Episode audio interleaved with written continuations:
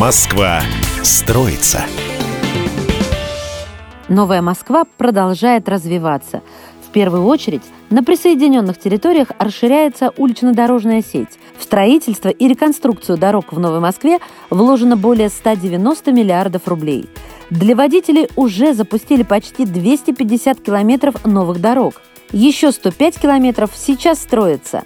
В 2020 году планируют открыть 48,6 километров автомагистралей. Метро с каждым годом все ближе для жителей Новой Москвы.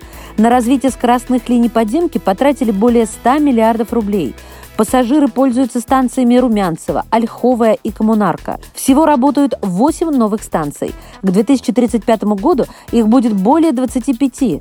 В планах продление Калининско-Солнцевской линии до аэропорта Внуково и Троицкой линии до города Троицка. Запуск Троицкой линии метро позволит сформировать скоростные транспортные связи между Новой Москвой, Западным и Юго-Западными округами – об этом сообщил заместитель мэра столицы по вопросам градостроительной политики и строительства Андрей Бочкарев. Он также добавил, новая радиальная линия поможет значительно разгрузить южные участки Сокольнической и Калининско-Солнцевской веток. Кроме того, Троицкая линия позволит сократить интенсивность движения автотранспорта по улицам и дорогам на юго-западе города.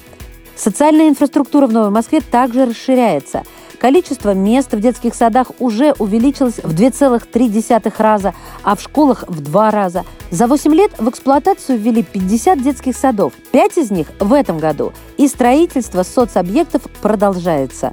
В административно-деловом центре в Коммунарке проектируется физкультурно-оздоровительный комплекс с катком. В поселении Щаповское в ближайшее время начнется строительство горнолыжного склона высотой в 53 метра. Еще один склон-гигант высотой в 101 метр появится во всесезонном спортивно-рекреационном комплексе в районе Прокшина.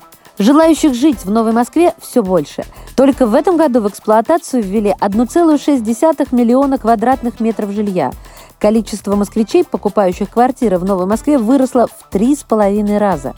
Основные покупатели новостроек – активные молодые люди, которые хотят жить и работать в новых округах столицы. Количество рабочих мест здесь постоянно увеличивается. Москва строится.